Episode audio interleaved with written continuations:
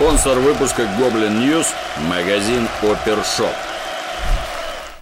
Я вас категорически приветствую.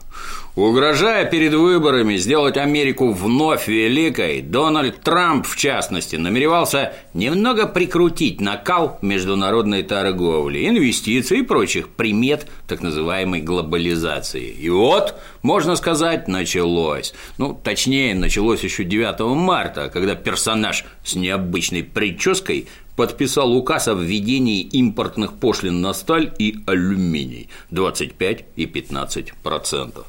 Позже, 22 марта, он же подписал меморандум о борьбе с экономической агрессией Китая.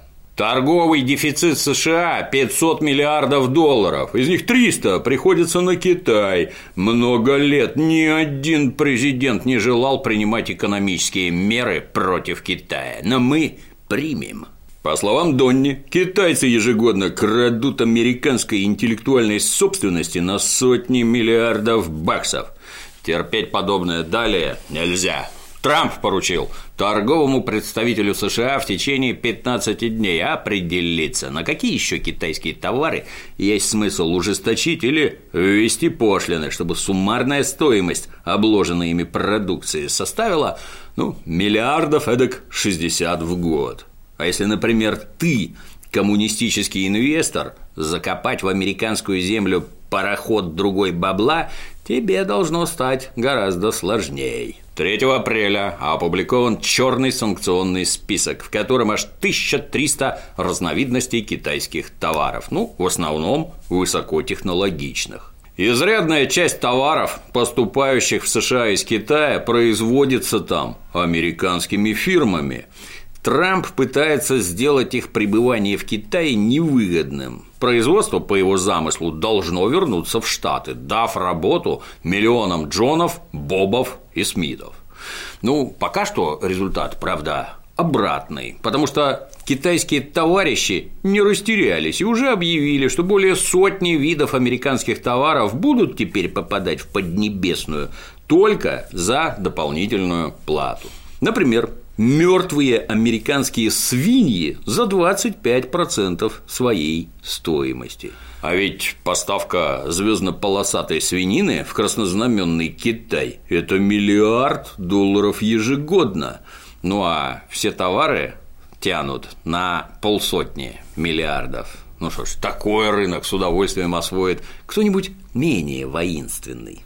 Торговой войны не боимся, избегать ее не будем заявили китайские дипломаты в Штатах.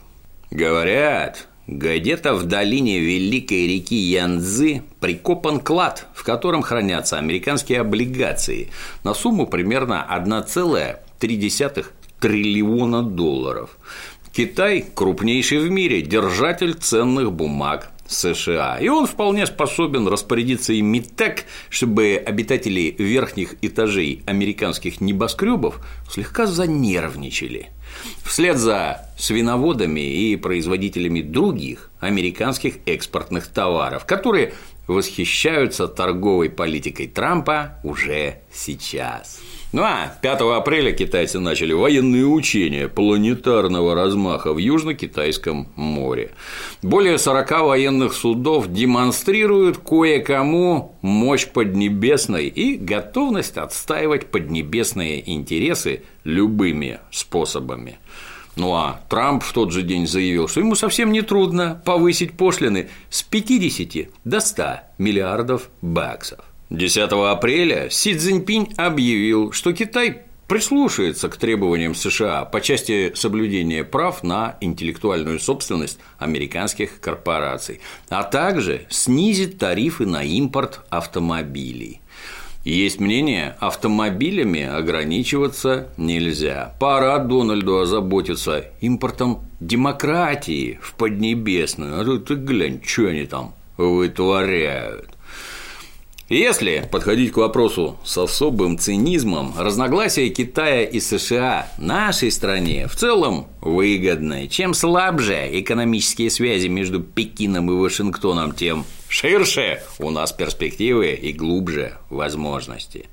Ну а гражданам, которые массово лишатся работы с обеих сторон, можно только посочувствовать. Капитализм, он такой. А 3 апреля Трамп уже принимал у себя лидеров прибалтийских сверхдержав. Всех троих сразу. Саммит был посвящен не чему-нибудь, а столетию отделения сверхдержав от кровавого совка. Темы обсуждались всевозможные – безопасность, торговля, энергетика и даже некий культурный обмен. Зачем встреча нужна была в действительности, в интервью Russia Today рассказал политолог Александр Асафов. Прибалтийские республики проявляют абсолютную лояльность к Соединенным Штатам. Для громких церемоний, для подтверждения вассальной присяги они и приехали в США в надежде выпросить под юбилей и противостояние страшной российской угрозе каких-нибудь преференций. У США тоже есть экономические интересы в Прибалтике. Например, туда можно и нужно продавать нормальный демократический газ. Разумеется, он серьезно дороже российского, но тут есть два момента. Во-первых, как известно, путать демократию с благосостоянием – большой грех. А во-вторых, когда речь идет об экономическом удушении России, деньги жалеть – это настоящая низость.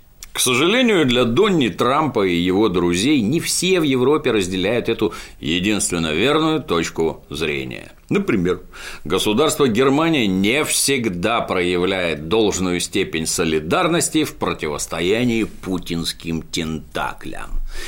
Более того, некоторые тентакли даже кажутся Германии рукой дружбы, что уж совсем ни в какие ворота. Доходит до того, что Германия отказывается заносить нормальную долю в НАТО. Трамп высказал по этому поводу прибалтийским друзьям негодование. Германия платит меньше одного процента. При этом Германия подключается к газопроводу из России, а значит, будет платить миллиарды долларов за энергоносители из России. Что вообще происходит?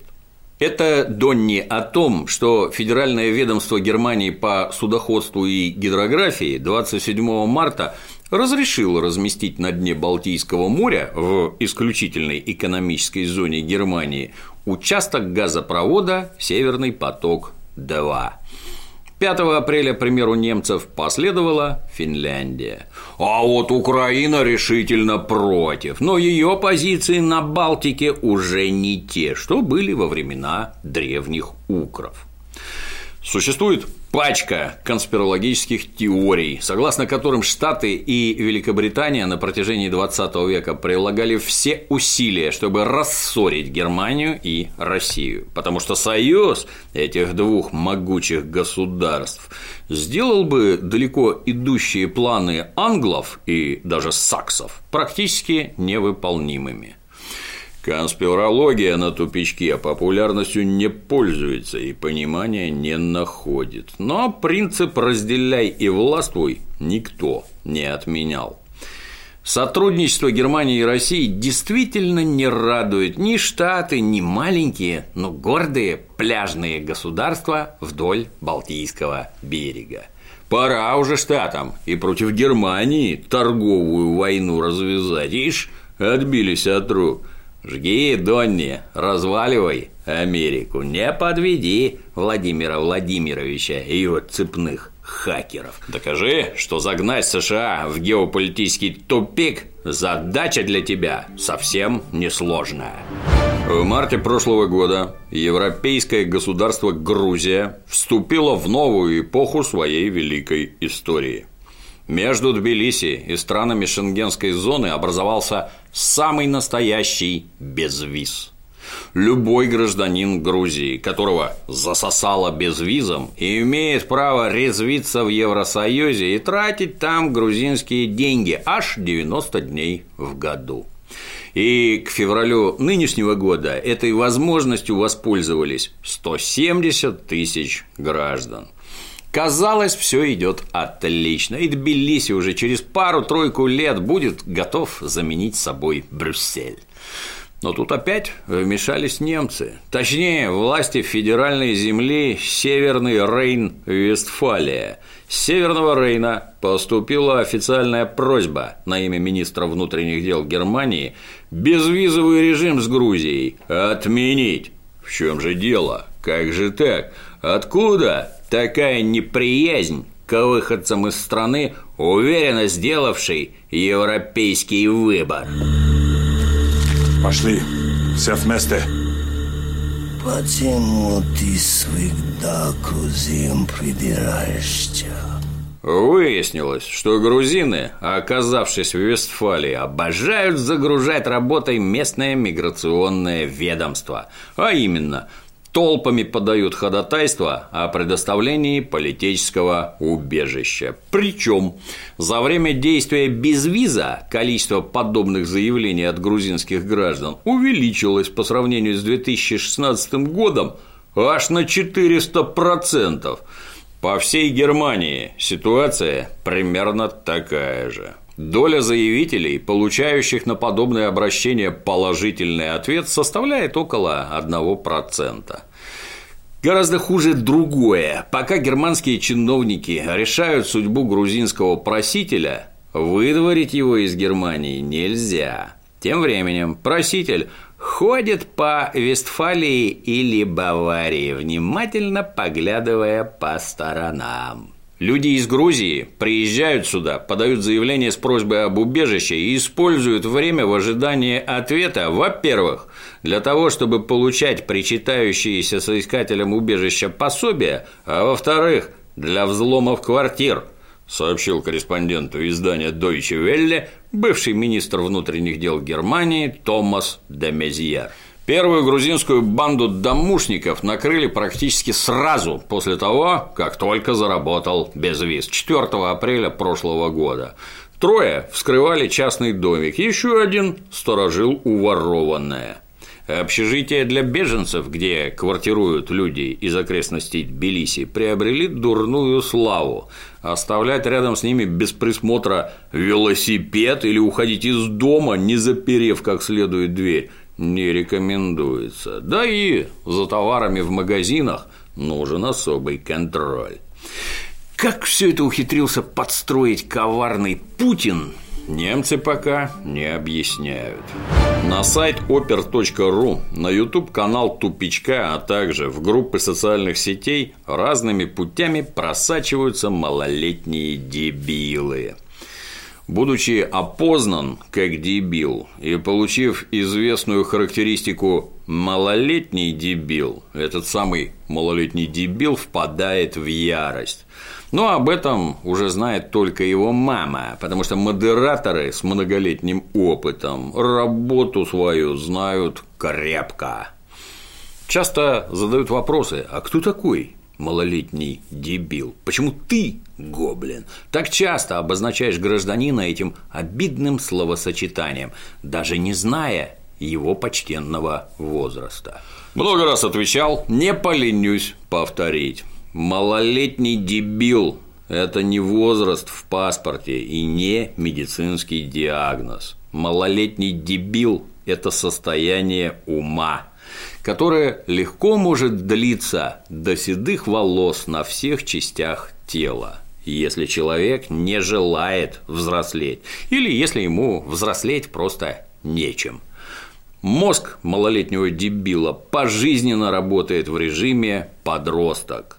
В режиме здравомыслия данный мозг работает только в редчайших, исключительных случаях. Ну, например, пока дебила бьют или лишают иллюзий иными способами. Важнейшие черты граждан данного типа следующие. Склонность слепо доверять людям, которых дебил назначил для себя авторитетами. Чудовищный конформизм в рамках выбранной дебилом субкультуры. Жизнью дебила управляют тренд – хайп, флешмоб и прочие разновидности онлайн-моды. Узколобая, железобетонная уверенность в собственной правоте. неспособность к принятию даже самых здравых суждений, если они исходят от людей авторитетами в глазах дебила, не являющихся. Полное отрицание опыта предыдущих поколений. До всего на свете дебил доходит сам, вопреки старшим. Или на него проливают свет истины дебильные кумиры дебилов. Характерная особенность, о которой речь именно сегодня. Малолетний дебил каждую секунду жизни остро желает, ну, хоть как-нибудь прославиться. Известность любой ценой, клоунада, ужас, ненависть, отвращение, эксгибиционизм. Говнокомменты, висение на руках над пропастью, голая жопа в Инстаграме или на улице, откровения о своей убогой половой жизни, идиотские татуировки на дебильной морде и не только – пирсинг повсюду, одежда и прически, ну, в общем, что угодно, лишь бы вызвать эмоции у окружающих. Герострат, например, был античным малолетним дебилом. Последнее время обострилось душевное нездоровье скорбных разумом деятелей, обожающих творить перед камерой различные безумства. Например, После Нового года распространился так называемый Tide Pod Challenge. Дерзкие влогеры жрали стиральный порошок, вызывая закономерное восхищение орд малолетних дебилов. Ну а недавно появилась новая флешмоб поветрие потрясающей выразительной силы – Кондом Снортинг Челлендж – основан на тесном взаимодействии дебила и гондона. Задача влогера – затолкав в нос презерватив, вдохнуть изделие так, чтобы оно через нос пролезло в глотку, а оттуда его уже можно вытащить рукой. Ну а претендент на звание чемпиона среди дебилов обязан исполнить мега-трюк без рук. Администрация тупичка решительно одобряет все обжигающие перформансы ярких, харизматичных личностей, достигших возраста 18 лет. Естественный отбор никто не отменял. Каждый дебил должен хотя бы попытаться сделать этот мир ну, хоть чуточку лучше. Еще одной дебильной знаменитостью пополнился город Таганрог, где расположен авиационный научно-технический комплекс ТАНТК имени Бериева. Начиная с 30-х годов предприятие производит отличные гидросамолеты – Ведущий инженер данного комплекса Владислав Шульга недавно стал очень известен, но не как ведущий инженер, а в несколько ином качестве. Проживает 36-летний Владислав с мамой Светланой. Как известно, первые 40 лет в жизни мальчика самые сложные. Помощь и забота мамы в этом возрасте просто необходима.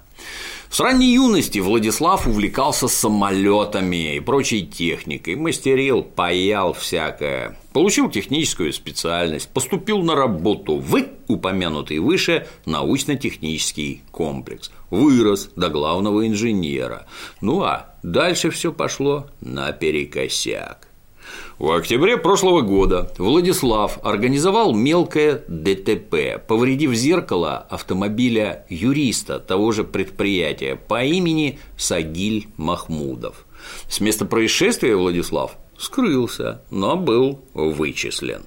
Об условиях примирения мужчины договориться не смогли, поэтому на горизонте замаячил суд – Примерно в то же время Владислав должен был пойти на повышение. Но, как это обычно бывает, претендентов внезапно оказалось больше одного, и в последний момент Шульгу обошли.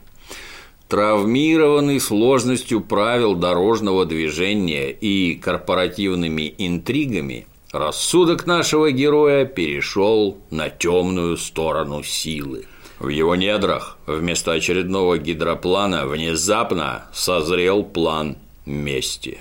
Если ты матерый укротитель паяльника, то для решения ряда специфических задач вполне можешь использовать припой, который содержит ядовитый тяжелый металл талий. А если ты при этом еще и Владислав Шульга, то в описанной ситуации ты устроишь на базе собственного гаража лабораторию по добыче вышеупомянутого вещества. Решив эту задачу, ты придешь на трудовой пост раньше всех и отравишь талием воду в кулере начальника, который принял ошибочное кадровое решение.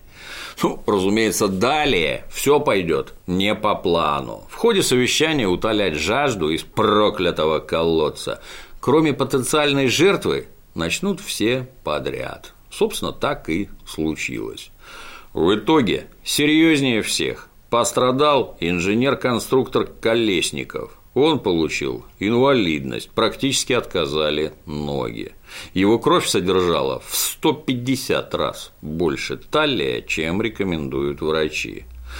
Остальные отделались странными симптомами, ну, типа повсеместного выпадения волос. Таганрогский Борджа, возможно, так и остался бы в тени, если бы не суд, который 27 ноября вполне предсказуемо лишил одаренного инженера водительских прав на год. Опасный Шульга вновь укрылся в гараже, а через некоторое время сотрудники юридического отдела, где трудится Сагиль Махмудов, начали массово терять здоровье. И снова выпадение волос, боли в теле, увеличение лимфоузлов, разумеется, потеря трудоспособности и госпитализация. В итоге несколько женщин остались не только лысыми, но и лишились возможности иметь детей. Сагиль Махмудов, говорят, серьезно не пострадал. Общее количество отравленных граждан не то 28, не то 30. Сам Шульга, по слухам, не стеснялся хлебать противоядие – теосульфат натрия. Маме, обнаружившей дома емкость неизвестно с чем, он объяснил, что это средство для чистки радиаторов. Журналистам о проблемах на предприятии стало известно только в марте. Объект секретный, болтать лишнее не положено. Ну а 4 апреля любимого сынулю мамы Светы все таки приняли. Возбуждено уголовное дело по статье «Умышленное причинение вреда здоровью». Горе-мститель принял осознанное решение дать признательные показания. Ну, остается надеяться, что решение суда будет адекватным. Не менее жуткий случай произошел 15 марта в городе Ульяновск. 28-летней пациентке Центральной медико-санитарной части города Екатерине Федяевой после операции вместо физраствора ввели 200 граммов формалина. Это, если вдруг кто не знает, яд. Медицинская сестра Зубрилина не посмотрела на этикетку. Сообщается, что операционная бригада, зная о произошедшем, пыталась происшествие скрыть. Вплоть до утра следующего дня пациентке не оказывалась помощь, и только когда положение стало сложным, врачи признались. Сообщил руководитель следственного отдела СКР по Ульяновской области Азат Акжигитов. Отравленную женщину доставили в Москву, где врачи сделали все возможное для спасения. Однако 5 апреля Екатерина умерла.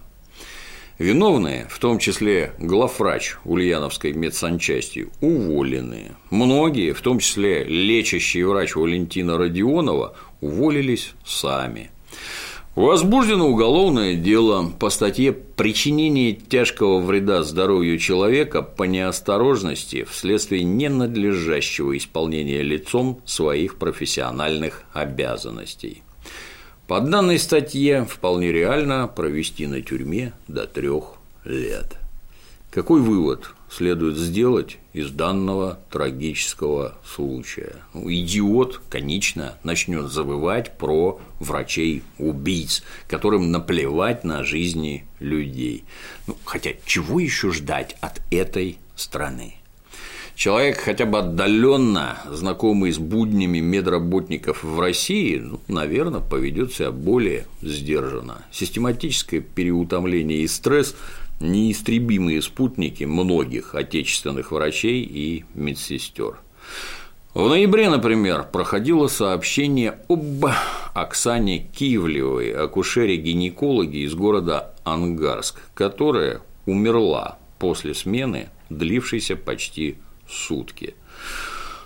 Такая длительность смены вовсе не исключение из правил Многие сотрудники больниц и госпиталей работают не только ради денег, но и ради морального удовлетворения. Они считают своим долгом спасать пациентов, возвращать им здоровье.